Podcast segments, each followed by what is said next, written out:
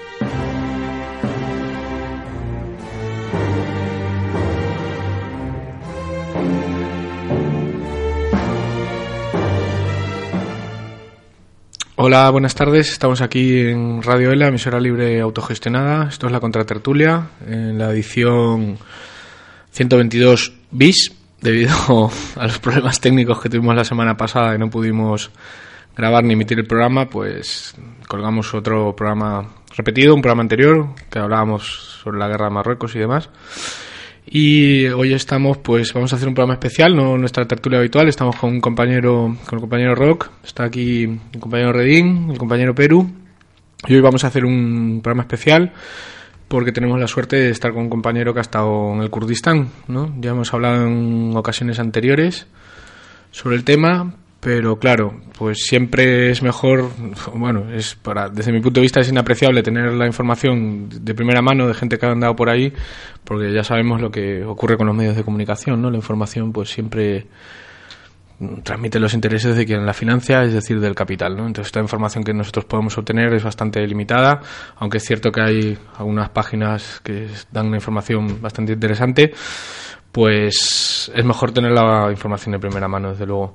Hoy es 26 de septiembre de 2016 y bueno, esto es la contratertulia. Eh, el compañero Rock ha andado por el Kurdistán, ¿no? Así, bueno, para la gente que ha seguido o que sigue el tema del Kurdistán, pues, o que ha seguido el pueblo kurdo, pues ya sabemos, ¿no? El, asunto este, el pueblo kurdo está dividido actualmente, la población kurda ha sido dividida entre tres estados, ¿no?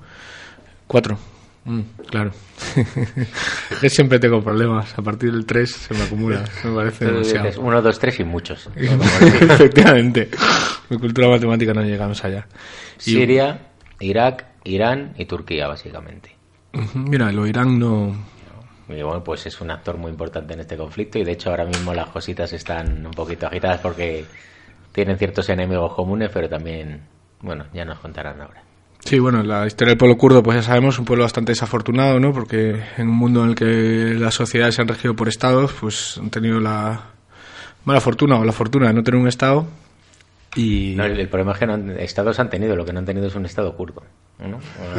estados han tenido todos los que quieran, desde el Imperio Otomano hasta, fíjate tú, un pueblo, por cierto, que ya hablando de friquismo histórico, el único kurdo que me llega a la cabeza en, la historia es el famoso Saladino, ¿no? Es el... Un clásico. que hizo mucho por su pueblo.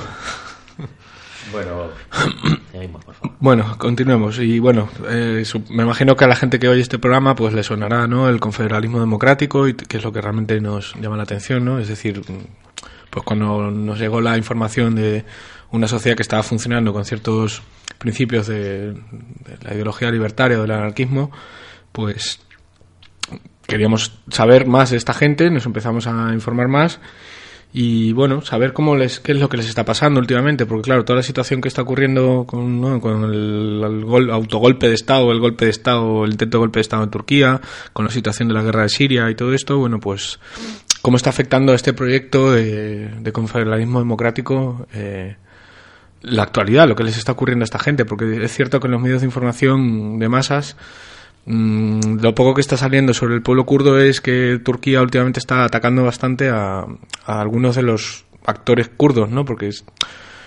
eh, ¿De cuántos actores kurdos podríamos hablar ahora mismo? Entre pesmergas. Eh... Uf, actores kurdos hay muchos. Estamos hablando de una población de más de 40 millones de habitantes, ah, de forma que el abanico ideológico es muy amplio, pero sí que es cierto que hay actores que, destacan por encima de, los demás. Por un lado encontramos los que estamos siguiendo, que trabajan bajo el paradigma de, del confederismo democrático, en lo que englobamos como el movimiento de liberación de los pueblos de Kurdistán, que tienen especial influencia sobre todo en Bakur, en la zona de Turquía y en Rojava, en la zona de Siria. Hablamos a menudo de Bakur, Bashur, Rojava y Rojilat, que significa simplemente norte, sur, este y oeste, porque no les gusta mencionar pues, el Kurdistán de Turquía, el Kurdistán de Irán, para no mencionar inevitablemente el opresor. Por eso cuando hablamos de Bakur, hablamos del Kurdistán de, dentro de las fronteras del Estado turco, en Rojava dentro del Estado sirio. También en Bashur encontramos un, fuerte movimiento de de popular que trabaja por, la, por el confederismo democrático. Y en Rojilat, en la zona de Irán, también, no obstante, la República Teocrática de Irán es un régimen altísimamente opresor, es eh, brutal. la agresividad que tiene contra cualquier ah, iniciativa política que no sea la República Teocrática de Irán, de forma que ahí están bastante jodidos. Pero encontramos este primer actor, que sería el Movimiento de Liberación de los Pueblos de Kurdistán, un segundo actor remarcable sería lo que se engloba bajo las siglas del PDK, que es el partido que forma el clan Barzani, que se le llama partido político, pero más que partido político es, una estructura de clánica, una estructura tribal jerarquizada de aristocracia kurda que tiene la autonomía en el gobierno regional de Kurdistán. De Kurdistán iraquí. En efecto. Em, desde el 92, de la insurgencia que, que realizan en el 92, ya funcionan como gobierno regional mm. eh, kurdo en el norte de Irak, ya que Irak tiene como tres áreas de influencia, la del norte es kurda sobre todo, pero es en 2003, con la invasión de Estados Unidos en Irak, cuando realmente empieza a tener un cierto reconocimiento internacional y desde entonces opera como, como KRG, como Gobierno Regional de Kurdistán, y los Peshmerga, que el nombre de Peshmerga es eh, un nombre ancestral kurdo que han sido siempre los guerrilleros que han estado en las montañas, es este Gobierno Regional de Kurdistán liderado por el clan aristocrático Barzani, muy afín a Estados Unidos y al, neoliberalismo a base de, vender petróleo, que cogen ese, enorme de ese nombre de los Peshmerga y lo usa para su, para su ejército regular. De hecho, a día de hoy, básicamente, cuando incluso cuando se habla en las noticias y tal, siempre que se habla de Peshmerga, básicamente se refiere a esta gente, ¿no? Porque el ejército regular de ahí se, tiene ese nombre y eh, los demás También al clan Barzani se le, se le atribuyen también bastante buenas relaciones con el Estado de Israel, ¿o me mm, a ver, le vende petróleo, de forma que es uno, mm, quieras que no, hay muy buena relación, porque Israel, todo lo que sea conflicto en Oriente Medio y que los árabes estén entretenidos entre ellos, pues le va la fábula y los kurdos, al no ser árabes, pues intentar tener una autonomía, eh, lo que están haciendo es combatieron muy fuertemente el régimen Baath, sobre todo en, Irak el de Saddam Hussein, de forma que Israel ha financiado profundamente al, gobierno regional de Kurdistán. También le iba muy bien a Barzani, al clan Barzani, porque era un actor cercano en la zona que le compraba el petróleo y que ya lo exportaba directamente hacia Occidente. De forma que sí, ha habido muy buenas relaciones entre, entre los clan Barzani y, y Israel. Serían los dos quizás actores más remarcables que tenemos. Luego podemos entrar en actores ya más secundarios que nunca acaban de coger importancia como kurdos, porque en ningún momento ponen su identidad kurda como, como primera línea, que serían actores yihadistas, como encontramos en Turquía, el Hezbollah, no el Hezbollah libanés, sino el Hezbollah turco, que es básicamente de origen kurdo y está financiado directamente por el Estado turco para crear un contrapoder precisamente a, lo que era el Partido de los Trabajadores de Kurdistán, que es una estructura yihadista islámica financiada sobre todo por el Estado turco y las fuerzas ah, del Estado profundo de Turquía hmm. para atacar, que intentando captar a partir del islamismo a las fuerzas kurdas que podía para hacer ese contrapoder. Que es importante remarcar que el abanico ideológico es muy amplio y también hay yihadistas Sí, kurdos, no, pero no se definen como kurdos. Sí, pero está muy bien, está muy bien desvelar esto para evitar precisamente estas asociaciones también muchas veces tan propias del nacionalismo, ¿no? De naciones buenas, naciones malas, oprimidos, opresores y bueno, eh, está muy interesante esto que comentas del Hezbollah turca porque bueno, desde aquí siempre hemos denunciado mucho la injerencia turca del Estado turco, de los servicios de inteligencia y del régimen de Erdogan en, en todos estos eventos y, y, bueno, desde su momento relacionado con, con todos estos grandes grupos, ¿no? Hasta con el propio ISIS, etcétera, pero Mm, este es un apunte muy interesante como, como en verdad pues hay que ser consciente de, de cómo el tema del, del yihadismo viene siempre apadrinado muchas veces por servicios secretos de, de estados de toda la Haya y de toda ideología porque, porque es un recurso muy fácil ¿no? para interferir en, en todas estas zonas, desde Afganistán hasta, hasta el Mediterráneo.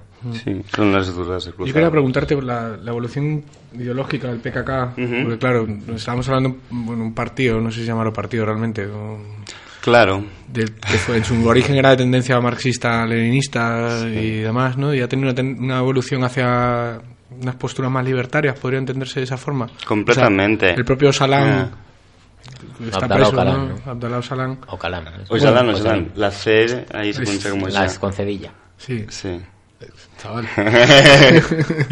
Pues sí, la trayectoria y la evolución política de- del PKK es, es muy interesante y la verdad es que merece la pena conocerla porque oficialmente nace en el 78, aunque ya, empecé, ya trabajaba desde antes, pero la fundación oficial es en el 78. am, y nace como un movimiento de liberación nacional con clara ideología marxista-leninista con la voluntad de la creación de un Estado socialista kurdo independiente a, a medida que avan- bueno en el 90 y- en, en los 80 sobre todo hay el golpe de estado de una, una junta militar fascista en Turquía y en el 84 inician una resistencia armada contra esa junta.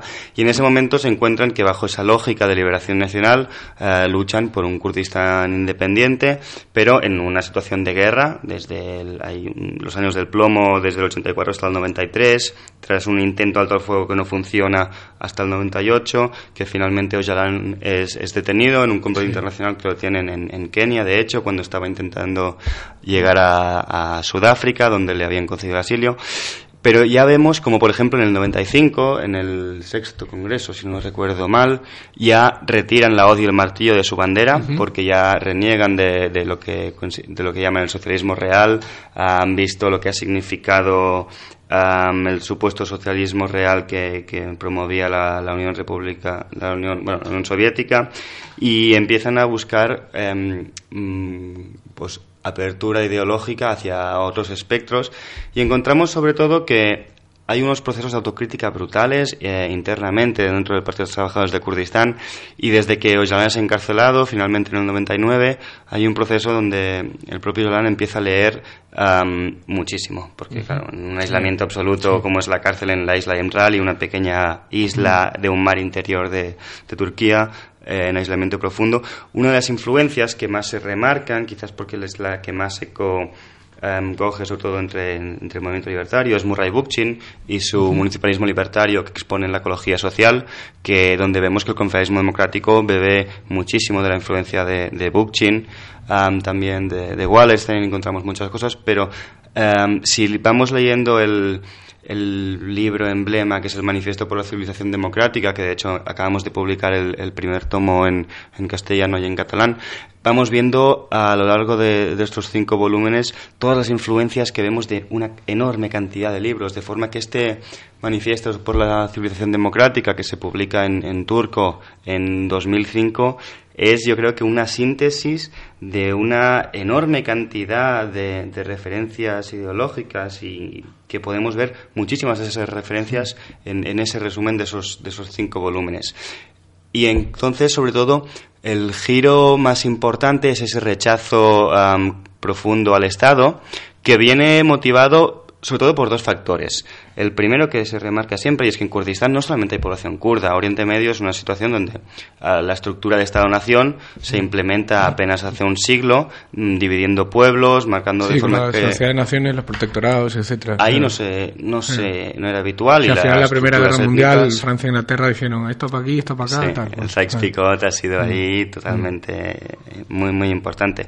De forma que estas estructuras tribales ya hacen que haya una en pluralidad étnica muy grande y lo que plantean es que crear un Estado kurdo, por muy socialista que sea, es una estructura de civilización central, que lo llaman, que es cualquier estructura con un gobierno centralizado. Em, cualquier estructura centralizada de esta forma, como es cualquier estructura de Estado, acaba siendo una minoría que gobierna sobre una mayoría y en ese caso, como en la zona de, de Kurdistán, que llamaban Kurdistán a la zona de mayoría de población kurda, no solamente hay población kurda, sino que encontramos, encontramos obviamente árabes, turcos y persas, pero también turcomenos, asirios, eh, siríaco-caldeos, pe- em, turcomenos. Caldeos, que no Sí, mucho también hay armenios, hay, Mm.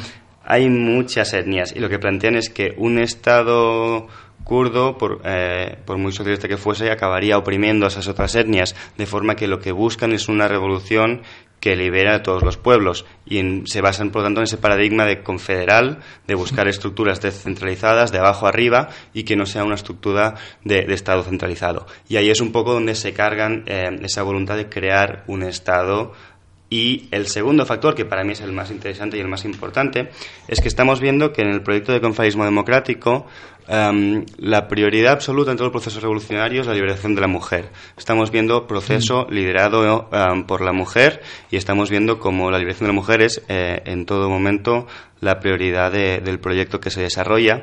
Y en ese sentido hacen un- una visión histórica muy interesante, donde lo que plantean que las primeras estructuras de civilización central, es decir, las primeras estructuras de Estado, como son sobre todo la, la gran referencia del Estado sacerdotal sumerio, de- tre- a partir de 3000 antes de Cristo, son estructuras que se aposentan completamente en el patriarcado que se han raizado. Lo que plantean es que en, en- en la época neolítica, cuando la revolución neolítica, había unas sociedades que estaban gestionadas por mujeres, eh, en el sentido de que esos primeros asentamientos, esos primeros poblados, am, se basaban en la gestión de la mujer, mientras que los hombres trabajaban más en... en Sí, el vínculo masculino hacia la violencia, la guerra y el vínculo femenino hacia la creación y la...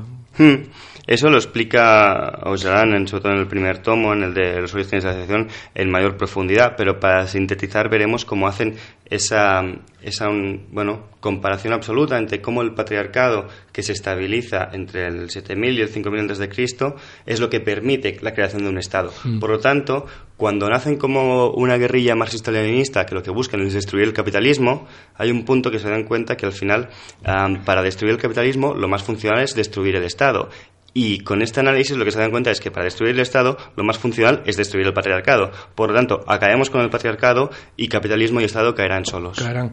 Eh, Una preguntita, por, eh, no deja de ser inquietante o cuestionable o, o curioso cuanto menos que parezca que todo el giro del movimiento kurdo se base en, en una cuestión personal, ¿no? En el aislamiento de Ocalan y el, de Ocalan y el conocimiento de, de otras ideologías, de otras tal. ¿Cómo se produce? ¿Cómo se difunde esto? Claro, eso Es quería claro, preguntar. es ¿Esa cosa- conciencia política Mm. sobre es, es se puede decir que es general entre la población que participa del confederalismo democrático? O es decir, si yo tuviese la ocasión de poder hablar con gente, entre comillas, del pueblo común y silvestre de- que participa del confederalismo democrático, ¿hay esa conciencia política sobre lo que se está haciendo? En- O- entre la gente que, que- que participa en las estructuras de conferencia democrático, sí, sin duda. Ajá. Se ve claramente como... Sí, sí, sí. Son conscientes del proceso que ellos mismos están viviendo. Sí, la verdad es que, es, un, es que son procesos donde han fomentado muchísimo la formación y la conciencia política y lo ves que realmente la gente que está trabajando por ellos, porque realmente sabe por qué está trabajando y es un proceso eh, muy amplio en la población. Estamos viendo como hay una mayoría social revolucionaria y todo el modelo que se basa en las asambleas de las comunas, de, de los barrios y de los pueblos, es un sistema eh, de amplísimo abasto basado en, en- en esas asambleas de las comunas, donde a lo mejor te encuentras gente que no conoce mucho el proyecto político, que simplemente va, va a la asamblea de, de- de su comuna y participa y poco más. Pero la gente que, que participa de forma mm, más implicada, sí que conocen el proyecto y hay una, un profundo conocimiento de- del Y proyecto. luego otra, otra duda que me, ¿no? que me, me- me- me viene a la cabeza cuando oigo esto es eh, los temas religiosos. Ujú. ¿Es una sociedad, podríamos decir, religiosa? No lo es. eh, y la religión, sí, porque claro, una cosa es la religión organizada, estatal, digamos, eh, jerárquica, sacerdotal, y otra cosa pueden ser las creencias particulares de las personas, ¿no? Entendiendo que puede existir otras cosas distintas a lo que... Entonces, eh, ¿es una sociedad religiosa? ¿Se podría afirmar? ¿No lo es? Eh, mm, Sí. Es que es un tema que me... ¿no? Sí, sí, es, es una sociedad religiosa, hay que entender. Sí que es cierto que el pueblo kurdo tiene una religión originaria que se ha mantenido relativamente en, en la minoría religiosa yezidí, o ezidí, como sería más correcto llamarles, que viene directamente de- del zoroastrismo, de, Ajá, de las... de- Sí, de Zaratustra, un poco esa figura que luego Nietzsche. No obstante, eh, pues con la revolución islámica, siglos 7 y 8, eh, influencia mucho y hoy encontramos que la mayoría de la población kurda es, es islámica de tendencia suní, aunque también la línea que trabajan, claro, el PKK cuando nace, nace con esa clara línea marxista-leninista, con una voluntad ateísta muy marcada y se encuentra con una pugna muy fuerte de ver que la sociedad y que la sociedad popular kurda es, eh, es religiosa y, y el Islam es, es mm, prácticamente hegemónico, el Islam suní, y se encuentran em, con una confrontación muy directa y a veces se chocan mucho con la población. Por eso también van viendo como estos giros que hacen, que no solamente es hacia una... La línea libertaria influye muchísimo, pero sobre todo al final es a la aceptación de la realidad kurda en, en pleno en un amplio aspecto. Ahora trabajan mucho en el sentido de una plurali- pluralidad religiosa. También hay otras etnias lo que mencionábamos ¿no? los siríacos los sirio-caldeos también son son las, las etnias cristianas y también están bastante integradas. También hay una fe muy fuerte una fe aleví que es una corriente del islam que es bastante em, muy defensora de la igualdad entre hombre y mujer y muy defensora de la naturaleza, que también hay mucha población kurda que, que es aleví, también está muy integrada en el proceso, de forma que ahora tienen una lógica de promover una libertad religiosa a nivel individual, pero también promover que en el- los espacios políticos la religión no cabe, Claro, que la religión tiene que ser una cosa personal y Ah, que en claro, espacios a eso- a eso me políticos refiero, no, ¿no? cabe. Como han visto la República Teocrática de Irán, que las primeras revueltas, las primeras insurgencias, muchas de ellas son kurdas y han visto como al final toda esa fuerza chií Mm. se hace con, con el control y esa contrarrevolución chií que, que hay y ven lo que significa un Estado teocrático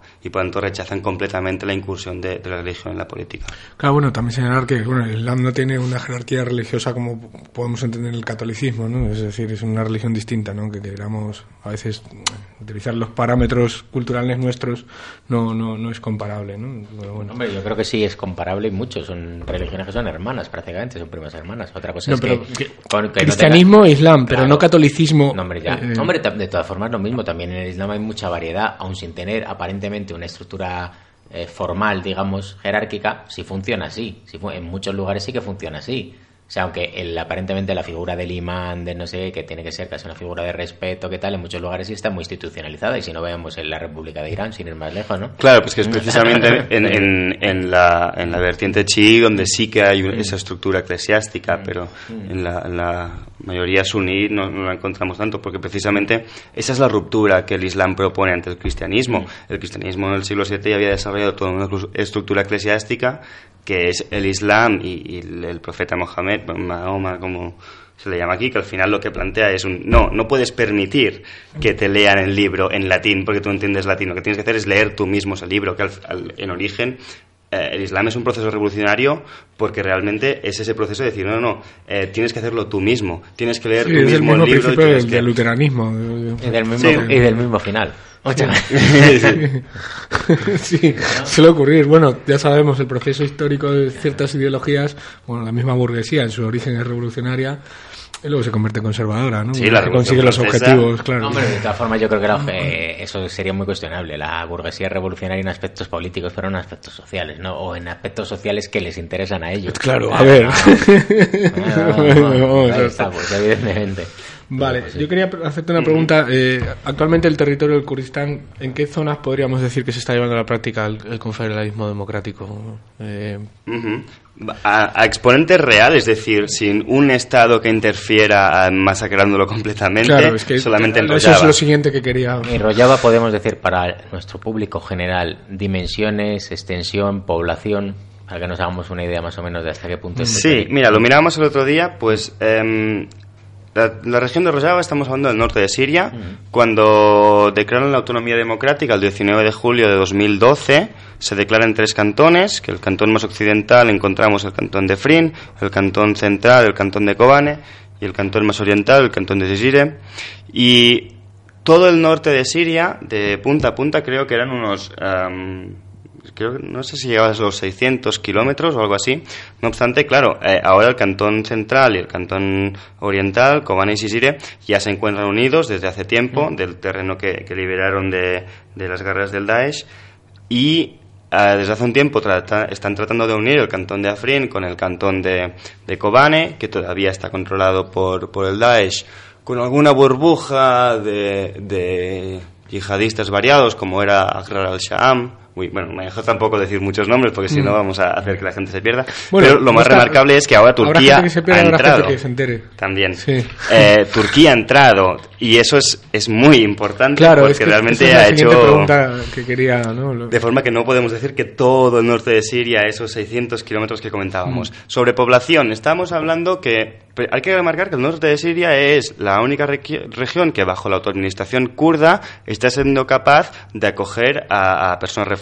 Siria está en un conflicto bélico desde 2011 que está siendo muy sangriento, con Lo cual nos demuestra que no es necesario tener un Estado para dar respuestas a las necesidades humanas. No, de hecho, precisamente también en la Revolución del 36 vimos que los territorios que declararon el comunismo libertario eran los que mm, con más capacidad podían asumir personas Mm. refugiadas, porque era en esa tierra colectivizada donde las personas refugiadas podían integrarse en una dinámica económica. Hablando más del funcional. 36, me ha llamado la atención la fecha de la proclamación de... Bingo. ¿Es, es casual o no Yo creo que no, porque realmente lo tienen como referencia y, por ejemplo, todo el modelo económico que están desarrollado, ¿no? todo el modelo cooperativo, te lo, te lo mencionan, que su referencia es, es la, la España del 36 y que todo el modelo cooperativo eh, se inspira mucho en lo que se realizó aquí. También eh, hay no sé si lo podéis, bueno, lo podéis encontrar en YouTube, si ponéis eh, a las barricadas Kurmanji, sí, eso lo, lo vi hace este verano, ¿no fue que salió...? Exacto. Eh, y veis un vídeo donde eh,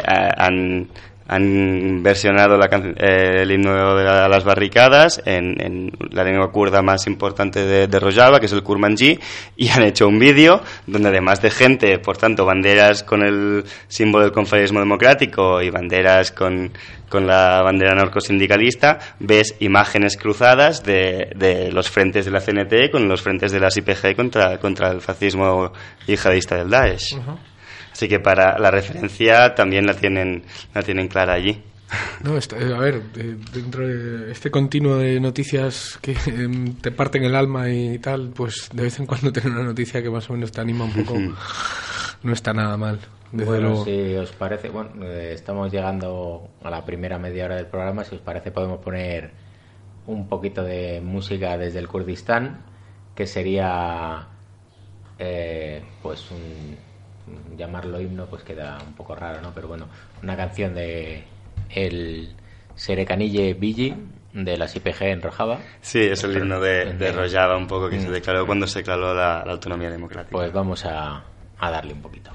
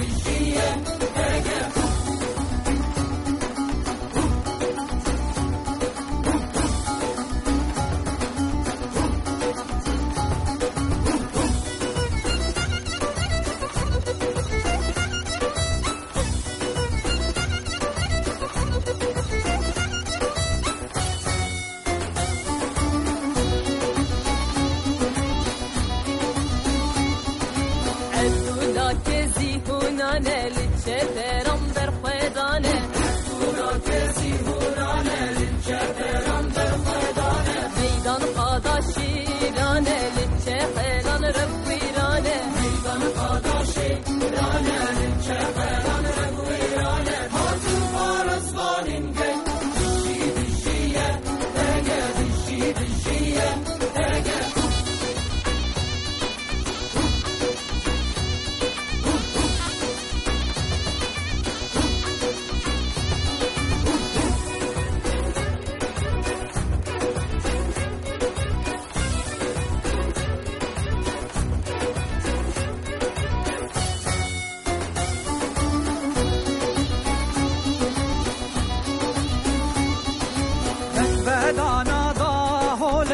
चुकानी से होने ये दोनों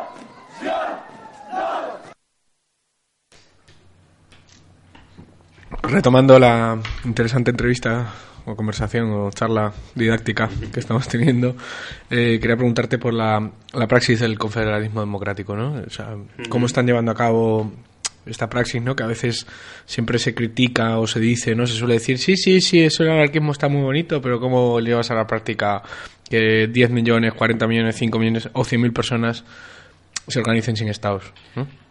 WhatsApp. Estamos hablando de unos 4 millones y lo interesante del confederalismo democrático es que es un paradigma político revolucionario que no se queda en la teoría. Es decir, hay muchas mm, teorías de cómo hacer la revolución y de cómo aplicar el... el- Bueno, hay mucha teoría, pero lo importante es que allí no se queda en la teoría, sino que lo llevan a la práctica. Es decir, el confederalismo democrático es una lógica que, que es- desde el 2005 en Bakur, en la zona turca, trabajan en pro del confederalismo democrático, creando esas comunas, creando toda esa estructura confederal eh, y que llevan desarrollándola desde hace mucho tiempo. ¿Qué sucede? Que en la zona de Bakur el Estado turco tiene una brutal presencia, sobre todo militar, y, y entonces no permite que ese confederalismo democrático se lleve hasta máximo exponente, es decir, a gestionar toda Sí. la estructura social sin eh, Sí, injerencia me del recuerda Estado. en cierto modo la, pues la propia revolución del 36 en España, ¿no? Que las- hasta dónde podrían haber llegado esas, esas colectividades si el, no hubiesen tenido que enfrentarse a una guerra contra Claro. el fascismo y contra el comunismo. Y eso lo vemos en Rojava, porque realmente es de, de 2011 que encontramos un poco de calor de las primaveras árabes, la fractura de Estado que se produce en Siria permite a la población kurda am, llevar su autonomía a la realidad, y es ese 19 de julio de 2012 cuando declaran la autonomía, donde am, llevan un proyecto político muy sólido que deciden llevarlo a la práctica, a la práctica hasta máximo exponente, llegando a, a la gestión de toda la sociedad am, desde esa estructura ah, comunal basada en las asambleas, en, una estructura de autogobierno y donde vemos em, cosas tan relevantes que en Turquía no se, habían eh, no se habían podido ver porque hay una estructura de Estado como es la administración de la justicia, la administración de la estructura económica, la administración del sistema de educación, de sanidad. Eh, vemos toda esa administración que el Estado al final siempre acaba y que en, en Turquía nunca han podido llegar a, a ponerla a la práctica porque el Estado turco no lo permite, porque al final el monopolio de la violencia que tiene el colapso de las estructuras estatales sirias, obviamente, permite que, Claro. que el confederismo democrático se lleve hasta al máximo igual que el colapso de la República frente al golpe permite la colectivización. Completamente. Y ahí es donde vemos donde esos procesos revolucionarios muchas veces es muy como el- el- los revolucionarios buscan siempre como el hacer la revolución y al Claro, final lo que, estamos viendo es que, la revolución hay un Bakunin, punto Bakunin donde- señalaba que es, o sea, No. ya Bakunin lo decía, ¿no? El estallido revolucionario que hace que colapsen las estructuras estatales es lo que permite la creación de las estructuras revolucionarias. exacto Eh, de hecho, el estallido no tiene por qué ser revolucionario. Eh, De hecho, son claro. Crisis sistémicas, ventanas de, ventanas de oportunidad, como dirían algunos personajes que han montado chiringuitos políticos en España y tal.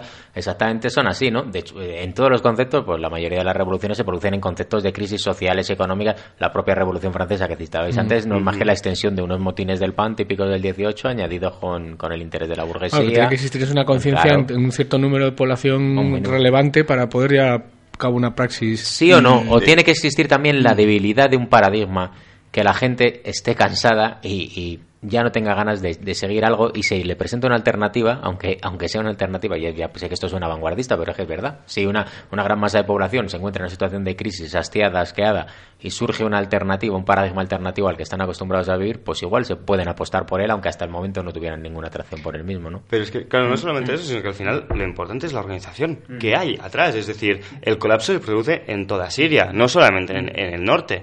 Eh, ¿qué, vemos que sucede ahora en Siria? Encontramos que, por un lado, eh, las zonas lealistas al régimen de Al-Assad mantienen una estructura de Estado como lo que había previamente, mientras que las zonas que habían sido como zonas rebeldes eh, lo que había sido el paraguas de la FSA, que era esa oposición que se oponía, se ha caído, por un lado, hacia el yihadismo, eh, muchas veces acercándose al propio Daesh o creando su propia marca yihadista, como era Al-Nusra, hermana de Al-Qaeda, que ahora se ha renovado en este Jabhat Fatal Sham, que al final es esa marca local yihadista. Por otro lado, encontramos algunas de las facciones revolucionarias que estaban dentro de este ejército sirio libre que se han unido a las SDF. Las SDF, las SDF, Syrian Democratic Forces, son las fuerzas democráticas de Siria, que es el paraguas que engloba a todas las fuerzas militares del norte de Siria. No solamente a las IPG y a las IPJ, que son las, fu- las fuerzas de autodefensa kurdas,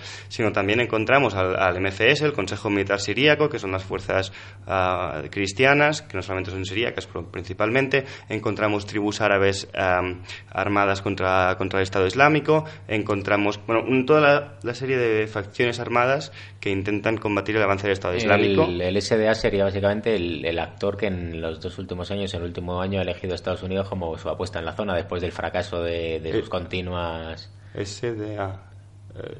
Eh, SDF. F, FSA. FSA. Free Syrian Eh, Army. F- No, no, no, FS no, Free Syrian Army no, las Fuerzas Democráticas Sirias. más. SDF. SD. No. Me he bueno, no y sí, tampoco, porque realmente eh, es un mm, ves que la lógica confederal de que trabajan en Rojava va en ese sentido y que ya tienen integran a esas a esas estructuras am, de, otras minorías étnicas dentro de- del proyecto de confederismo democrático desde el primer momento. Y las fuerzas democráticas sirias nacen que Estados Unidos encuentra ahí un sitio donde poder eh, brindar un apoyo a que Occidente lo, lo vea tolerable. Pero es un proyecto claramente eh, sacado desde, de la otra administración kurda que a Estados Mm. Sí, Unidos sí, le viene muy bien luego Sí, claro, para- claro, por eso digo que, "Eh, que estos son apuesta por amigos". apuesta por ese proyecto después de haber fracasado abiertamente en todos esos proyectos de gente que entrenaban en Jordania, no sé dónde, que en cuanto cruzaban la frontera se pasaban al Daesh o se pasaban al Nusra o se pasaban a lo que fuera, ¿no? Pero tampoco es cierto, porque tampoco mm, apuesta por ellos, pero Mm. tampoco les da armamento real, Mm. es decir, les da armamento de- a cuentagotas, Mm. hay cierto apoyo aéreo en Lo justo, mira, eso, eh, volviendo, volviendo a la Claro. guerra civil española, eso me recuerda al supuesto, al apoyo del, de- del tío Josip, ¿no? El- eh, dar el, justo- el suficiente apoyo para que no pierdas la guerra, Mm. pero no el suficiente para que la ganes, ¿no? Un poco Claro. esa política. Es que encontramos que al final em, las IPG eh, están criminalizadas por Turquía como organización terrorista y las IPG em, son Erdogan las ve como eh, una, una extensión más del PKK y por lo tanto cualquier colaboración directa de Estados Unidos con las fuerzas democráticas sirias y por lo tanto con las claro, IPG será vista por Erdogan Sí, sí. como una agresión directa. Sí, de hecho, pero de hecho ese doble conflicto está exigiendo y bueno, y, y, bueno, si nos pusiéramos en el tema del intento de golpe en Turquía, también habría que hablar respecto a esta situación, ¿no? Porque yo no sé si es manipulado o no, pero yo sí que he visto imágenes de fuerzas estadounidenses operando en el norte de Siria con parches de las IPG. Las IPJ iban, precisamente. Sí que es cierto y sí que vemos eh, localizaciones y es cierto que están allí para dar un apoyo logístico para los bombardeos, sobre todo. Para ver que los bombardeos caen. Sí, lo- los se- apuntadores láser famosos esos que van allí Sí. marcan, marcan Son dónde va a caer el 300, 300 unidades de las fuerzas especiales que están para, para servicios de, de inteligencia y de cobertura aérea, sobre todo. Y que levantan. Dado el. Hay un, un curioso Claro, incidente. Claro, y el tema de que Estados Unidos, la OTAN, su mayor aliado en Oriente Medio, que encima con los conflictos que ha habido con Rusia, es que tenemos una empanada muy grave en la que, claro, la situación revolucionaria puede beneficiarse de ello, pero también puede ser a- acabar completamente chamuscada por... En cualquier caso, en cualquier situación, las situaciones, las, las Mm. propuestas revolucionarias siempre van a ser eh, atacadas desde, todos los- desde todas las partes. Sí. Más bien lo que es positivo, creo, creo, desde mi ignorancia absoluta. Mm. Me interesaba también de es la situación permite que ese desarrollo revolucionario tenga una continuidad. Si estuviese todo muy tranquilo, Mm. ya les hubiesen arrasado. Sí, pero también ojo con ojo con los amigos, aunque sean de circunstancias, que, que te dejan tirado en cuanto te Que se lo digan a Durruti. Totalmente. Pero eso. hemos visto, por ejemplo, que esas, esas, mm, esas 300 unidades de fuerzas especiales, que hubo un momento que alzaron su bandera para a, advertir a Turquía cuando entraba em, hacia Siria, y vimos como fuerzas que estaban bajo bandera turca, que supuestamente eran unidades em, eh, aliadas del ejército turco, que al final eran yihadistas, un poco más afeitados y un poco más cuidados, pero yihadistas al fin y al cabo, y con bajo bandera turca, Sí, abrieron fuego directamente contra ese, ese territorio que estaba con bandera americana, porque era el, el apoyo logístico que estaban con el De forma que hemos visto por primera vez que un ejército bajo bandera de un Estado miembro de la OTAN como es Turquía ha abierto fuego contra unidades bajo bandera estadounidense. Y eso ha sido interesante, porque ha sido Sí, que lo vemos. sí, el tema, claro, por eso te digo que el tema famoso del golpe, cuando se habló rápido, cuando que salió Obama muy rápido a decir que no estaba implicado con el viejo truco de excusatio non petit accusatio manifesta, ¿no? O sea, que, que la cosa está interesante. Volviendo a las fuerzas democráticas, a la alianza de Sí. fuerzas democráticas, me gustaría saber hasta qué punto el tema religioso, el tema étnico, el tema nacional, se supera o no se supera. Eh, Ujú. Las porque fuerzas también se, democráticas se ha acusado desde ciertos lugares, supongo que para meter ahí Claro. avispas en el, en el jaleo del intento hegemonista de los kurdos, etcétera, cual... Ah. Las fuerzas democráticas sirias son una alianza militar para, para luchar contra el Estado Islámico. O sea, eso está claro desde el principio. Y lo que buscan es una coordinación de todas las fuerzas armadas que están combatiendo al Daesh eh, para poder hacerlo suceder con mayor fuerza.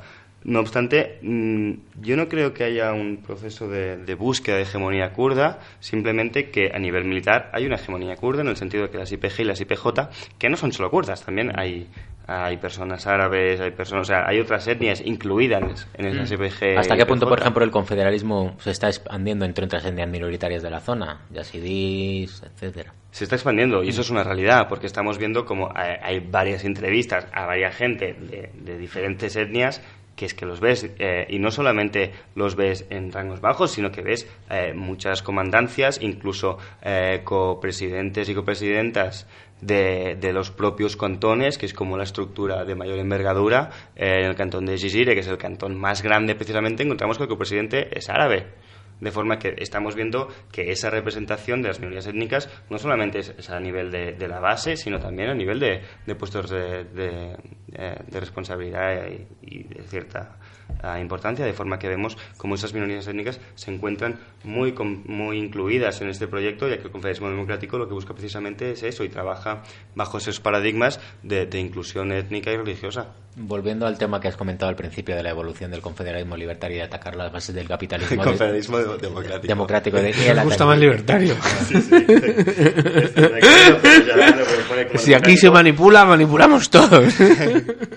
Además, que yo tengo, eh, como experto en la... Democracia en la- directa en la- libertario. En la filología kurda sé que en el fondo la palabra raíz... Sí, pero no puedes ir a las estructuras de instituciones europeas a vender el, el confederalismo libertario porque entonces el parlamentario europeo de turno te mira y se queda, ¿cómo? En cambio, si hablas de confederalismo democrático, pues puedes trabajar muy bien. Parece que eres de Convergencia. Unión. Exacto.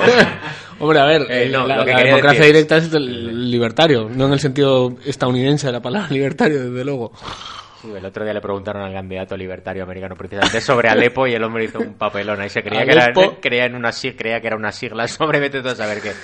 Eh, bueno, volviendo al tema, hablaba de la lucha antipatriarcal y quería que habláramos un poquito de las IPJ y, el- el- y las mujeres kurdas y su protagonismo en todo este proceso, etcétera. Que por cierto, ya he visto que los pesmergas en Irak, en vista del éxito internacional del tema, han creado la propia figura de la pesmerga femenina como para intentar arrimar el asco a su sardina, ¿no? Sí, lleva un tiempo, llevan tiempo con, con unidades eh, femeninas, pero son muy secundarias, muy para vender la imagen Occidente y poco más. Pero es en cambio en Rojava donde encontramos un liderazgo y encontramos además que es muy interesante que la comandancia general de las IPG y las IPJ, que es mixta, casi siempre es, es- está integrada al completo por mujeres. De forma que estamos viendo que no solamente hay un liderazgo eh, a nivel social y político, sino incluso también a nivel militar, ya que las mujeres llevan integradas en, las guerrillas kurdas desde hace mucho tiempo. En el 87 ya empiezan las primeras unidades no mixtas formadas como tal, y creo que es el 93 cuando nace oficialmente la IJ Star que es el, el brazo armado eh, no mixto femenino del PKK, que son, es el, lo que llaman el primer ejército de mujeres y que llevan desde ese, desde ese momento desarrollando... Istar, has dicho. ¿Eh? Istar, has dicho. IJA, Star, y Equitilla Ah, vale, Jin vale. Azadí. De Que, todas formas, no te preocupes es- que Istar significa lo mismo que estar. ¿y qué? Sí, pero No, es no, yo iba la Unión de Mujeres. Libres, Eh, que se llama ya, al final, que tiene con ese paralismo con las eh. mujeres libres de, de aquí también. Que está. Bueno, para hablar un poco del, proyecto de, de lucha de la mujer kurda, necesitaríamos todo un programa entero porque estamos viendo cómo están revolucionando completamente todos los procesos de la sociedad, estamos viendo un protagonismo de la mujer en, muchos aspectos. Quizás una de las cosas que podemos mencionar así brevemente en el poco tiempo que tenemos es la estructura de la copresidencia, am, propuesta en el contrato social de, de las hijos hasta estar precisamente, bueno, del, del YASH, que era la organización bajo las que se englobaba el movimiento de mujeres kurdas en, en los 90, y creo que es en 2003 que publican este contrato social donde proponen la figura de la copresidencia. Y es que toda organización, toda estructura que tenga la necesidad de una persona que, que represente esa portavocía. Eh, no puede ser que sea simplemente una persona, sino que tiene que ser simplemente dos. Y en ese caso hablamos de una copresidencia que tiene que estar ocupadas por un hombre y una mujer, buscando así una paridad de, en un origen del 40% de mujeres en todas las organizaciones, que con el tiempo fue evolucionando a 45 y hoy ya estamos hablando de que eh, hay la cuota del 50% y lo vemos también en esas copresidencias, que esas copresidencias que empezaron con la búsqueda de un hombre y una mujer no se han quedado aquí, sino que buscan que las dos personas que representan la voz de, de la organización y en- sean representan el mayor número de voces dentro de la organización que representan, de forma que si una persona es mayor, buscan que la otra sea joven, ya que también hay una lucha interna muy fuerte contra la gerontocracia y estamos viendo cómo potencian mucho que la juventud se organiza de forma autónoma y también hay unas cuotas para que la juventud se incluya en los procesos. Y no solo eso, sino que también hay una eh, pluralidad étnica y que buscan que si una de las dos personas es de etnia kurda, pues que la otra será árabe o que sea, en el caso de, de Bakur, turca, como vemos en, en la en la copresidencia del GDP, encontramos por un lado a, a Selahattin Demirtas, que es, es kurdo, pero, pero Zaza, que es como una minoría dentro de la abundancia kurmanji que hay, y encontramos en la copresidencia a Yoksekoga, que es turca. Turca, joder. Sí. Y encontramos así como esa figura de copresidencia ha sido una de las banderas em, que ha llevado también la lucha de la mujer, pero es mucho más amplia. Estamos viendo que las mujeres están organizadas en estructuras no mixtas eh, a lo largo y ancho de todo el movimiento kurdo, de forma que las estructuras generales son mixtas, y luego las mujeres tienen su propia estructura no mixta, de forma que generan que las mujeres están organizadas en, an- a lo largo y ancho de todo el movimiento como mujeres, de forma que es la organización mayor dentro del movimiento del confederismo democrático son la- las mujeres. Y precisamente trabajan mucho y el confederismo democrático trabaja mucho en esa línea de, de la mujer como el principal sujeto revolucionario. Por eso también se enfocan Sí, en el explicabas anteriormente el patriarcado. Claro, es precisamente la mujer eh, el principal sujeto revolucionario, ya que entienden que la, la- la- quien ha sufrido mayor opresión a lo largo de la historia, la figura más oprimida es la figura con más potencial revolucionario. Pero y por lo tanto es esa mujer quien vol- puede... Contrastando esto con lo de la paridad que decíamos, si yo tuviera el colmillo retorcido y fuera un ataque crítico, diría, entonces no sería más propio si decimos que la mujer es el más oprimido y el principal agente revolucionario buscar algo más que la paridad en, en los organismos de representación. Tranquilo que si el hombre tiene cierta inteligencia terminará entendiendo que tiene que ser así. Claro, pero la Pero estoy paridad- presuponiendo que el hombre tenga cierta inteligencia. Yo lo tengo muy claro. La paridad de los organismos generales se encuentra, pero luego tienen todas las, las estructuras no mixtas que son solamente de mujeres, que obviamente, uy, perdón, todas las estructuras también funcionan con un modelo de copresidencia y que ambas son mujeres. Ahora me gustaría, a ver si puede ser, eh, que hablaras un poquito de la situación en el Kurdistán turco, en el Kurdistán norte, perdón. En Eh, Bakur. eh, Sí, teniendo en cuenta como, pues de- eso, como, pues eso, la ruptura de la tregua en su momento y la verdadera guerra que, que está declarada que el en el ¿no? turco está desatado. Y los, en cu- los curiosos, contra sí, por no hablar de los curiosos y constantes atentados suicidas de masacres que siempre van a afectar a, No, o sea, al- a ver, en- yo en el- a la cuando, misma veo, el- gente. cuando te- veo televisión española, en el faldón siempre sale Mm. eh, tres kurdos eh, muertos, no sé qué, ataques del ejército. O sea, pero tengo la- no, lo sé, lo desconozco. Tengo la sensación de que el Estado turco está aprovechando para arrasar dentro de lo en sus posibilidades todo, la- todo lo que los kurdos estén intentando, intentando hacer. Sí, ahí está la particularidad de que además eh, ha sido en Turquía el único sitio donde ha habido atentados, donde el Estado donde ha sido lo- el atentado lo ha vendido como un ataque del Daesh y el Daesh no lo ha reivindicado como propio. Es decir, en Niza, por ejemplo, un loco coge un camión y se pone a atropellar a gente y la el agencia Daesh- del Daesh dice, ¡eh! nuestro". Atentado nuestro. Eh, en una bomba explota eh, en un campamento de jóvenes socialistas en Churuch y el Estado turco dice, eso es el Daesh y el Daesh no dice nada. Una bomba explota en una manifestación por la paz eh, de- del movimiento kurdo. Eh, matando a, más de 100 personas, el Estado turco dice el Daesh y el Daesh no dice nada. Eh, una bomba explota en una boda kurda leví y el, Daesh- eh, el Estado turco dice es Daesh y el Daesh no dice nada. Estas son cosas eh, extraordinarias que solo pasan en Turquía. Am, y encontramos que después de cada uno de estos atentados ha habido una ofensiva del Estado turco que se vende a la comunidad internacional como vamos a luchar contra el Daesh y siempre acaban luchando única y exclusivamente contra los kurdos. Y eso es una como la cosa que- intervención en el norte de Siria, ¿no? Totalmente, totalmente. Después de, de- del último atentado de ese aspecto, que era en la boda Leví esta, ha sido la intervención en, en el norte de Siria, que, fue brutal. Pero la intervención y la...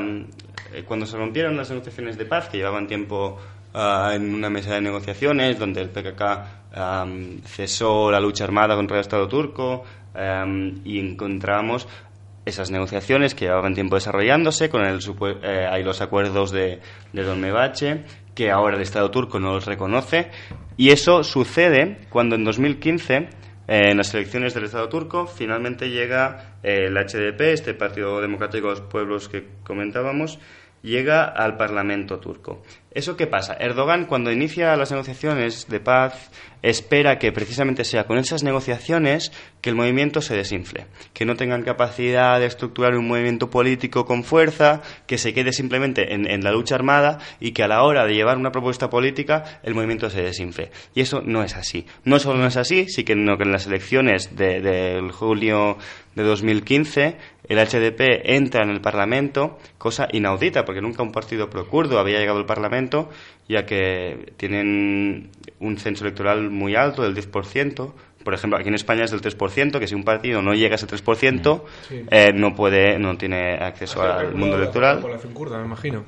Sí, sí, sí, pero del Estado. por todas las otras minorías étnicas. Y es precisamente ese HDP, que no es un partido exclusivamente kurdo, sino por eso hablamos de partido pro-kurdo, que incluye muchas minorías étnicas y que incluye también ah, mucha y también mucha izquierda turca que está en contra de, de las burradas de Erdogan. De forma que ese HDP llega al Parlamento rompiendo la mayoría absoluta de Erdogan. Y es en esas elecciones, en esa primera vuelta de las elecciones de 2015, que el AKP, el partido Erdogan, se queda sin su mayoría absoluta. Y entonces se da cuenta de que ha cometido un error eh, y que el movimiento político procurdo ha sido capaz de organizarse y de llegar y de romper su hegemonía y su mayoría absoluta. Y entonces decide romper, mm, saltar por los aires toda la mesa de negociaciones y empieza una brutal ofensiva contra la población kurda, eh, poniendo barrios en toques de queda, am, poniendo francotiradores en las calles, atacándola, volviendo a bombardear a, a las guerrillas y inicia una cruzada bélica militar contra, contra la población kurda de nuevo y que cada vez está más agresiva. Estamos hablando de toques de queda de hasta 24 horas en muchas de, de las localidades. Estamos hablando de más de cientos de muertos. Hay bastantes informes que hemos ido publicando en, la web del colectivo en que participo, en, en Rojava Zadí, donde se pueden leer estos mm, brutales ataques y estos toques de queda donde cientos de civiles han perdido la vida, sino miles, y que encontramos cosas tan bárbaras como en, en la ciudad de, en la ciudad de Gisre, una ciudad muy cercana a la frontera con Rojava, que claro, Rojava influencia mucho y da alas al movimiento que la población civil, ante la invasión física de militares que estaban literalmente bombardeando e invadiendo completamente la ciudad en Turquía, que se supone que la Unión Europea lo vende como un Estado seguro Hombre, y estaba vamos. completamente arrasado, se había refugiado la población en un sótano, había más de 300 personas y llegan las fuerzas especiales del ejército turco y le prenden fuego, matando a más de 300 civiles que estaban ahí refugiados. Y, y se encontraron cuando muy llegaron Claro, es que se encontraron 300 cadáveres calcinados de población civil que estaba allí. Mm. O sea, estamos viendo un, un genocidio contra la población kurda y el Estado europeo lo ve como un Estado seguro. El Estado europeo ha dicho que es un Estado democrático y seguro al que se le puede entregar sin ninguna duda moral o ética o siquiera a los refugiados sirios que intentan llegar a la Unión Europea. O sea, Con los 6.000 millones de euros de regalo que eso o sea, conlleva. que luego estará gastando en comprarles camas, alimentación y, Claro. y condiciones dignas de... Armamento y el muro que está haciendo entre Sí. Turquía y Siria. Efectivamente. Habrá que ver hasta qué punto el muro acaba entrando en Siria, al ritmo que vamos. Pues la verdad es que sí, porque es un muro que, que es, eh, brutal como se está construyendo, que está muy muy inspirado en, en el muro que tenemos aquí en, la- en las fronteras sur, porque realmente es eh, un doble muro con alambre de espino, con una carretera entre medias, con drones vigilando por ahí, con, co- o sea, es un muro de altísima tecnología. Bueno, nos quedan poco más de cuatro minutos. No sé si casi que deberíamos posponer un- unas sucesivas ediciones de, de este programa que- si queremos empaparnos es en el tema. hace- se hace- A mí me gustaría hacerte una pregunta un tanto que, me han- corto, que, me- una que- hora, ¿no? que un contratertuliano que no está presente me ha transmitido. Qué pesado.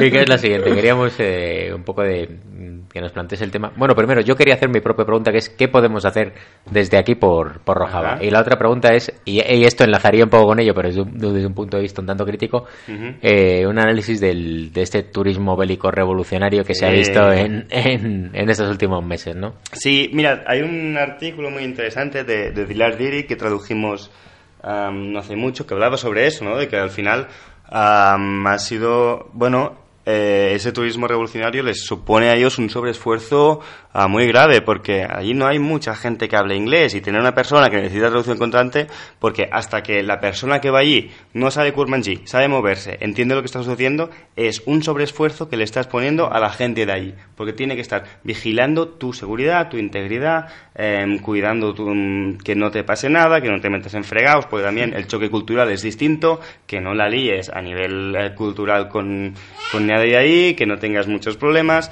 de forma que les supone un sobreesfuerzo que, que ha sido eh, muy agotador para mucha gente de ahí y de forma que eso ha sido muy, muy asfixiante. Yo recomiendo el artículo porque si tenemos solo cuatro minutos tampoco me da tiempo de, de hablar y ese artículo lo sintetiza muy bien y está, y está muy, muy bien elaborado y te- de ver si ponemos mm, solidaridad internacional en el, hay creo que una pestaña en, en, el- en la página de los Yazadí, hay unos cuantos artículos donde, donde hablamos sobre esto. Y la otra pregunta es cómo podemos ayudar.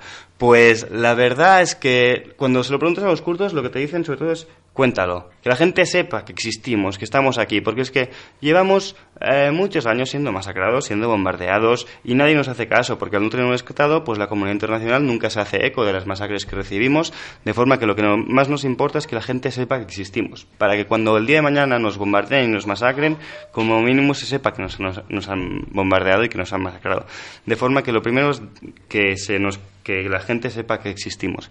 Em, nosotros desde la página web de Azadí tratamos de, hacer todo lo que podemos por eso. Lo primero es intentar traducir todos los textos que, encontramos y también en- tenemos una, una pestaña de campañas internacionales donde colgamos las campañas internacionales que, que van saliendo. Ahora estamos a punto de empezar a trabajar la difusión de una campaña de, de recogida de medicamentos y de dinero para poder hacer llegar medicinas, ya que Rojava ahora mismo se encuentra con un brutal embargo económico, la frontera tur- de Tur- con Turquía está totalmente militarizada y el apoyo económico es una de las realidades que les puede ser útil a la hora de poder eh, suplir ese embargo económico que viven y poder comprar medicamentos.